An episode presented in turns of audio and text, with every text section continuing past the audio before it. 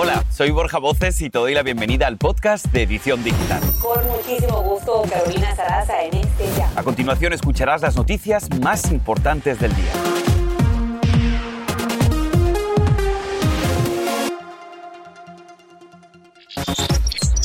Importante noticia para migrantes retenidos en un centro de detención. Son más de 10.000 y van a recibir una compensación de aproximadamente 17 millones de dólares, luego que un jurado federal los calificara como víctimas de robo salarial. Tenemos todos los detalles. Falso brujo, un hispano de California está tras las rejas luego de estafar por más de 50 mil dólares a sus clientes con supuestas limpias de parásitos. Tenemos los detalles. Y hoy en el Día de los Muertos te contamos la historia de un diseñador mexicano cuyo arte ha quedado plasmado en coloridos sellos del Servicio Postal de los Estados Unidos. Luis Fitch se conecta hoy con la edición digital y así comenzamos.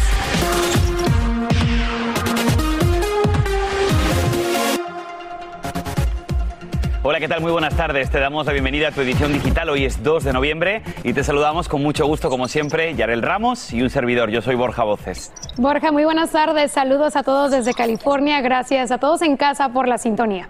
Bien, pues vamos a comenzar con nuestro número del día. Es 17.300.000 y se convierte en una buena noticia para más de 10.000 inmigrantes retenidos en un centro de detención de ICE en el estado de Washington. Un juez determinó que deberán recibir esa compensación en dólares tras ser considerados víctimas de robo salarial. Andrea León nos cuenta en vivo los detalles de esta decisión federal. Andrea, adelante. Así es, Yarel, se trata de una cárcel migratoria ubicada en Tacoma, Washington, operada por una empresa privada llamada Geo Group. Según un panel de jueces federales, esta empresa violó durante más de 15 años la ley de salario mínimo de Washington, que exige se pague un sueldo de al menos 13 dólares con 69 centavos por hora a los empleados. Por el contrario, los inmigrantes de este centro recibían un dólar al día o algunas veces solo comida chatarra, a cambio de limpiar sanitarios, cocinar, lavar la ropa y otras tareas. La Fiscalía de Washington presentó esta demanda alegando que Geo Group se benefició de extensas violaciones al salario mínimo y obtuvo una ganancia anual de 57 millones de dólares por operar este centro de detención de ICE, que es el cuarto más grande del país. La empresa no respondió a los mensajes de Univision Noticias solicitando un comentario, mientras que un vocero de ICE dijo que no hablarán sobre el resultado de un litigio en curso. Por su parte, los abogados que representaron a los inmigrantes dijeron que buscarán a cada uno de ellos para entregarles su compensación, incluso si se encuentran ya fuera del país. Los montos que recibirán dependen de las horas que hayan trabajado. En promedio les otorgarán unos 1.700 dólares, pero algunos recibirán hasta 30 mil dólares. ¿Qué te parece, Borja? Pues me parece una iniciativa estupenda, sobre todo para velar por los derechos de los inmigrantes. Si realmente estaban mal pagados, pues aquí está su respuesta y me parece estupendo que además los busquen incluso en sus sitios de origen precisamente para darles el dinero que se han ganado a base de esfuerzo y dedicación. Siento un precedente. Totalmente de acuerdo contigo, Andrea. Muchísimas gracias por tu Gracias. reporte. Y seguimos con más, y es que la policía de Riverside, en California, arrestó a Andrés Peña Meneses, de 31 años de edad. Él hacía llamarse Carlos, y en una emisora de radio, escuche esto, se anunciaba como adivinador y lector del tarot. Él aseguraba tener el poder para curarlo todo, desde dolores hasta hechizos malignos. El sospechoso fue detenido después de que una mujer lo denunció por estafarle 50 mil dólares. Vamos a conectarnos ahora con Isaías Alvarado, nuestro reportero digital, quien ha seguido paso a paso esta investigación. Isaías, muy buenas tardes, gracias por estar con nosotros. Cuéntanos cuál era la estrategia que usaba este charlatán para engañar a sus víctimas, ¿cómo lo hacía? La policía dice que este hombre tenía un método bastante peculiar para cometer el fraude. Le pedía a sus clientes que llevaran los colchones en los que dormían para demostrarles que estaban bajo algún hechizo maligno, como él lo llamaba. Y sin que se dieran cuenta, él y sus asistentes abrían este colchón, metían una víbora eh, viva y también objetos religiosos y después los mostraban al cliente. Según la policía, las víctimas llegaban solo para que les eh, adivinara el futuro. Sin embargo, este era el gancho para después decirles que estaban embrujados y pedirles cientos, incluso miles de dólares. Increíble lo que hacía Isaías. ¿Cuáles son los antecedentes penales de este hombre? Sí, durante la investigación eh, se descubrió que este hombre había sido arrestado y convicto por el mismo delito a finales de 2019 en Chicago. Como bien dicen, la policía encontró que este hombre se anunciaba en una estación de radio local, por eso no le faltaban los clientes, incluso cuando los agentes estaban realizando el registro en el negocio de, este acusado, llegaron clientes con, con, los colchones, algo de verdad increíble. La policía cree que hay más víctimas en la comunidad y que es muy posible que sean inmigrantes hispanos. Y hacen ese llamado también para denunciarlo, Isaías. Muchísimas gracias nuevamente por estar con nosotros. Muy buenas tardes. Buenas tardes. Caroline Melanie Lee, nombrada la maestra del año en la escuela secundaria Darnell Cookman en Jacksonville, Florida, fue arrestada por golpear a un estudiante que hizo un comentario sobre ella en Instagram. Según la víctima, la profesora usó en clase una palabra despectiva, un apelativo discriminatorio contra la comunidad afroamericana. Ahora enfrenta un cargo de abuso infantil. La estudiante dijo que ella la llamó para hablar en privado y la golpeó en la cara. Y rompe el silencio David Halls, el asistente de dirección, el que le entregó el arma fatal al actor Alec Baldwin durante el rodaje de la película Rust. Pues bien, su abogado dice que no era su responsabilidad revisar el arma. Sin embargo, Halls explica que lamenta muchísimo la tragedia que le quitó la vida a su compañera de trabajo y que espera que esto impulse a la industria del cine en Hollywood a revaluar sus valores y sus prácticas. Y mucha atención, padres de familia, porque los CDC hacen sus recomendaciones sobre la vacuna de Pfizer contra el COVID para niños entre 5 y 11 años. Esta misma semana estaría siendo aplicada en los consultorios de los pediatras y en algunos sitios autorizados por el gobierno. La semana pasada, la FDA la aprobó para su uso de emergencia. Casi 28 millones más de niños podrían ser elegibles para ser inoculados.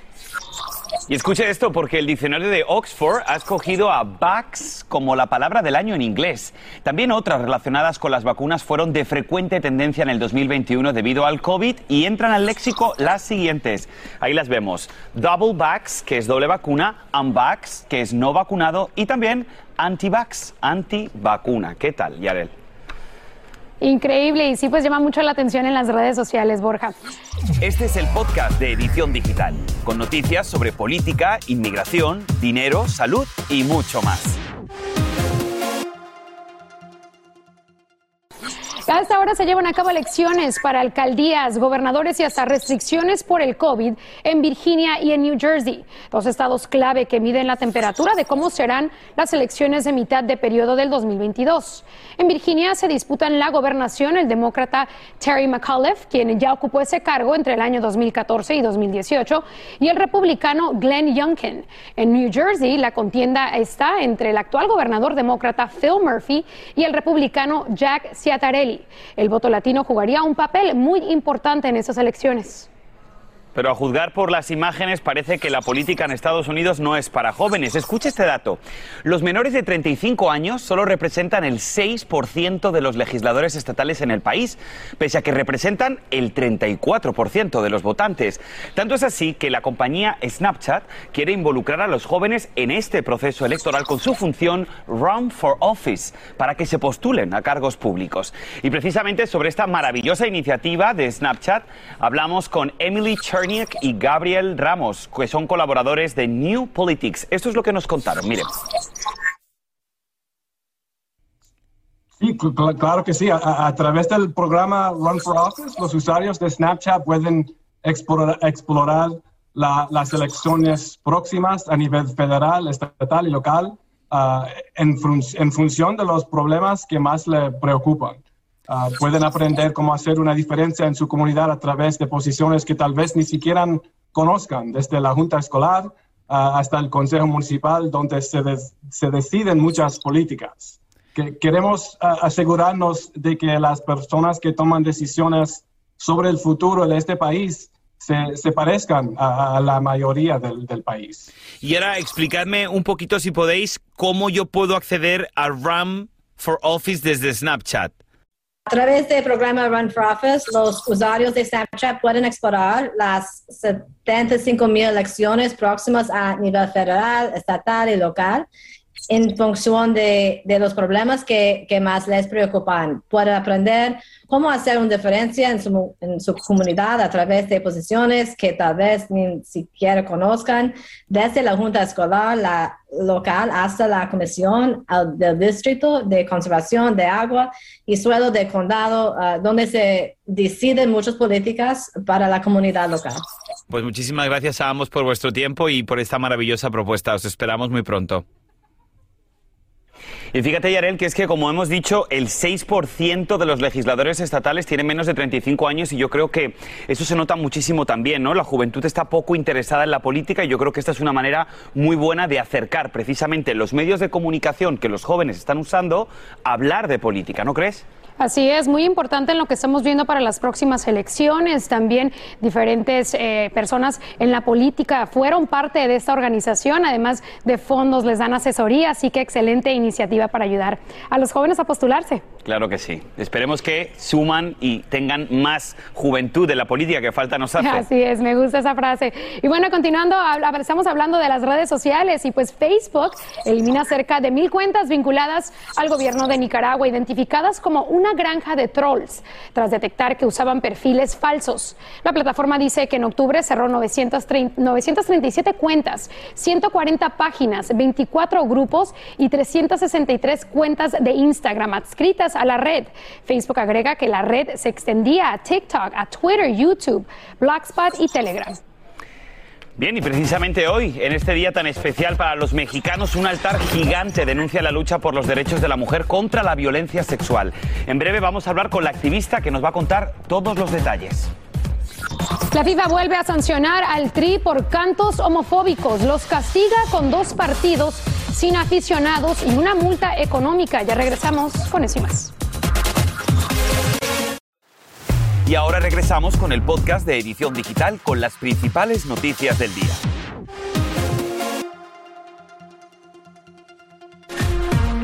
La cumbre del clima COP26 que se celebra en Escocia, el presidente Joe Biden anunció que con la ayuda del Congreso de Estados Unidos destinará 9 mil millones de dólares para proteger los bosques a nivel global. Biden tiene previsto destinar esa cantidad de dinero hasta el 2030 para conservar y restaurar la biodiversidad del planeta. Refiriéndose a las emisiones de metano, el presidente comentó lo siguiente. Escuchemos.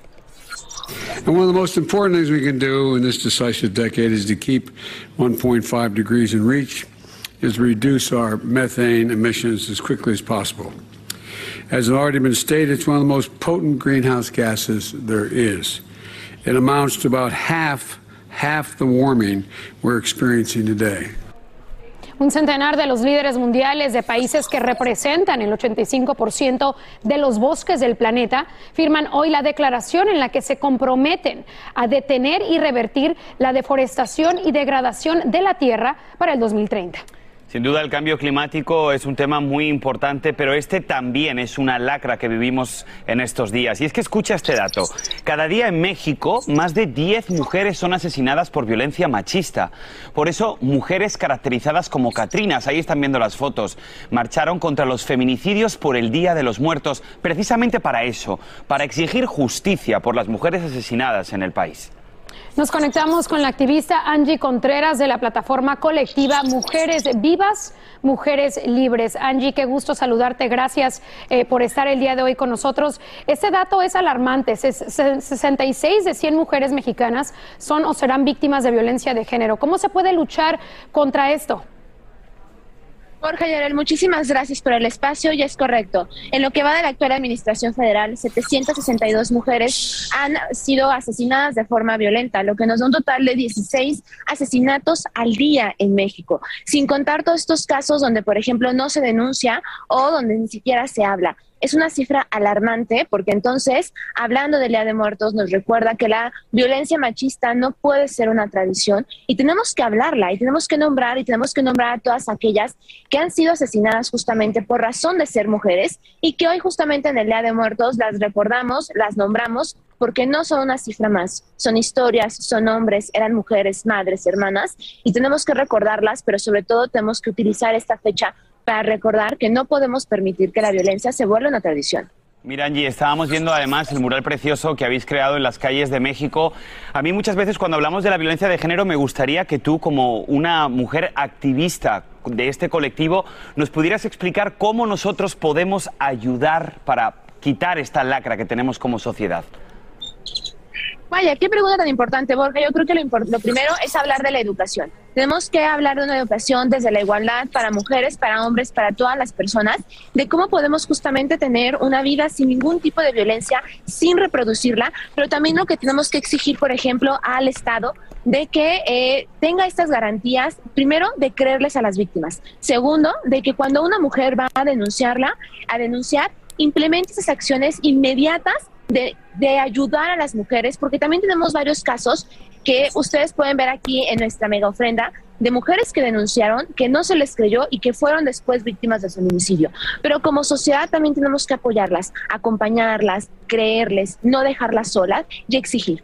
Creo que hablar de la violencia feminicida lo tenemos que hacer de forma colaborativa y por eso de hecho esta mega ofrenda es colaborativa. De hecho ahorita ya hay varias personas aquí que están pasando, están viendo las ofrendas, han dejado veladoras, flores, eh, fotos y han mandado, bueno, creo que mandaron más de 150 nombres a nuestras plataformas justamente para nombrar a todas aquellas víctimas y que queremos recordarlas. Sin duda, Angie, es una cosa de todos, así que te vamos a agradecer. Gracias por haber estado con nosotros y sobre todo algo muy importante que has dicho, la educación, que es fundamental. Gracias, Angie. Fundamental. Gracias a ustedes. Bien, pues vamos a Gracias. seguir con más. Y es que el Tri, sí, la selección mexicana de fútbol sigue teniendo reveses por un cántico homofóbico. Pues bien, ahora tendrán que pagar una multa y dos partidos sin aficionados. La FIFA lo sancionó por lo que se escuchó desde las gradas durante los partidos de clasificación olímpica en el mes de marzo contra Canadá y Honduras. El pasado 8 de septiembre, México enfrentó a Canadá y el partido se, el partido se tuvo que suspender para cumplir con el protocolo por un grito homofóbico en el Estadio Azteca. Es increíble que siga pasando esto en pleno siglo XXI, Yarel. Así es, Borja. Y bueno, no hay celebración del Día de Muertos sin ofrendas, ya que estamos en 2 de noviembre. Te contamos al regresar qué hay detrás de esta tradición. Y atención, orgullo hispano. El Servicio Postal de Estados Unidos también celebra el Día de los Muertos. Aquí vamos a hablar con el artista mexicano que diseñó los sellos para conmemorarlo. Eso será en solo minutos. No te muevas, ya seguimos. Este es el podcast de Edición Digital, con noticias sobre política, inmigración, dinero, salud y mucho más.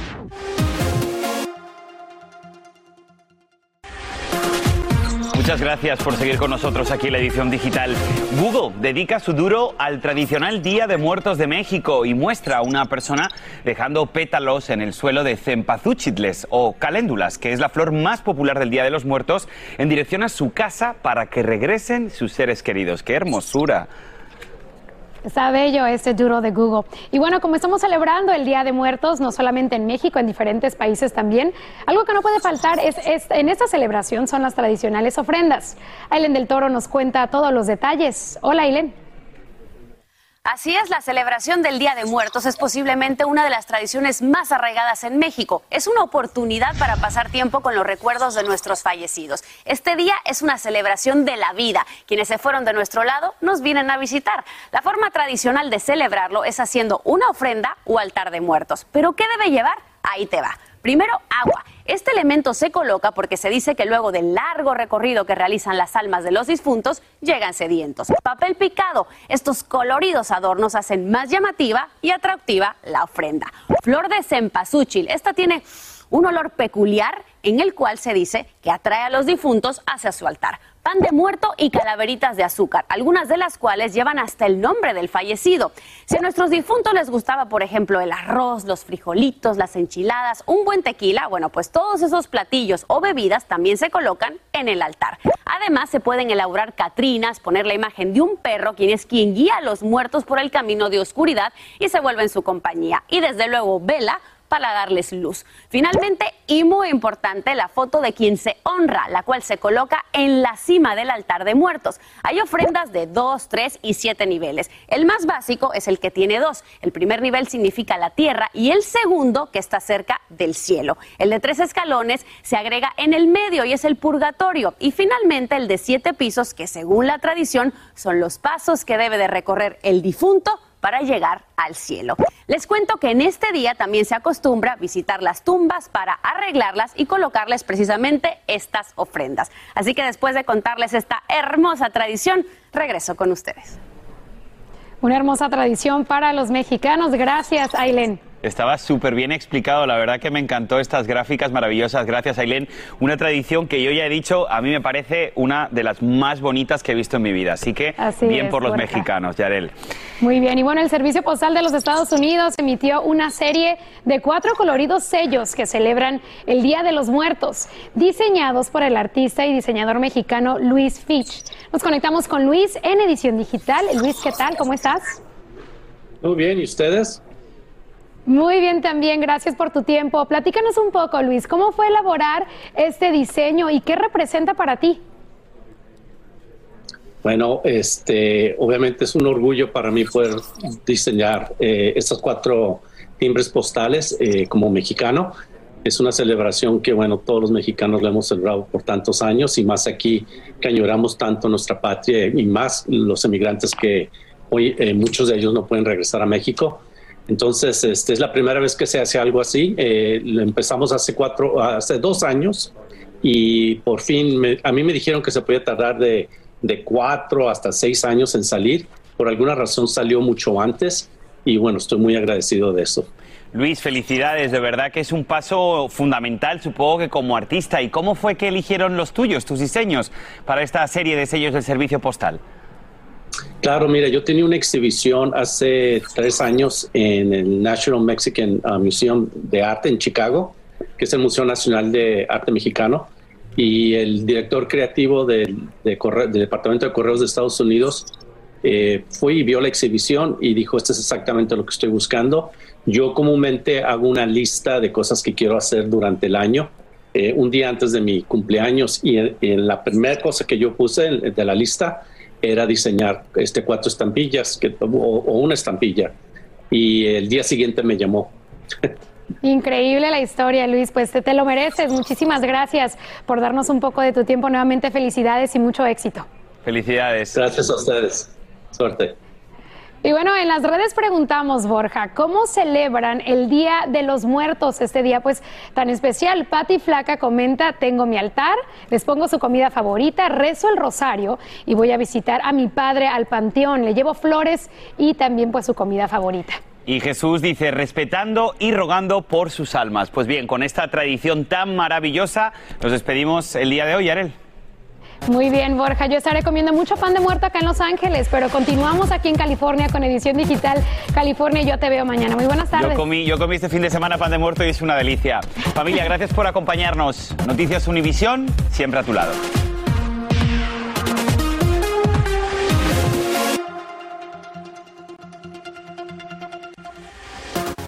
Y así termina el episodio de hoy del podcast de Edición Digital. Síguenos en las redes sociales de Noticiero Univisión Edición Digital y déjanos tus comentarios. Como siempre, muchas gracias por escucharnos.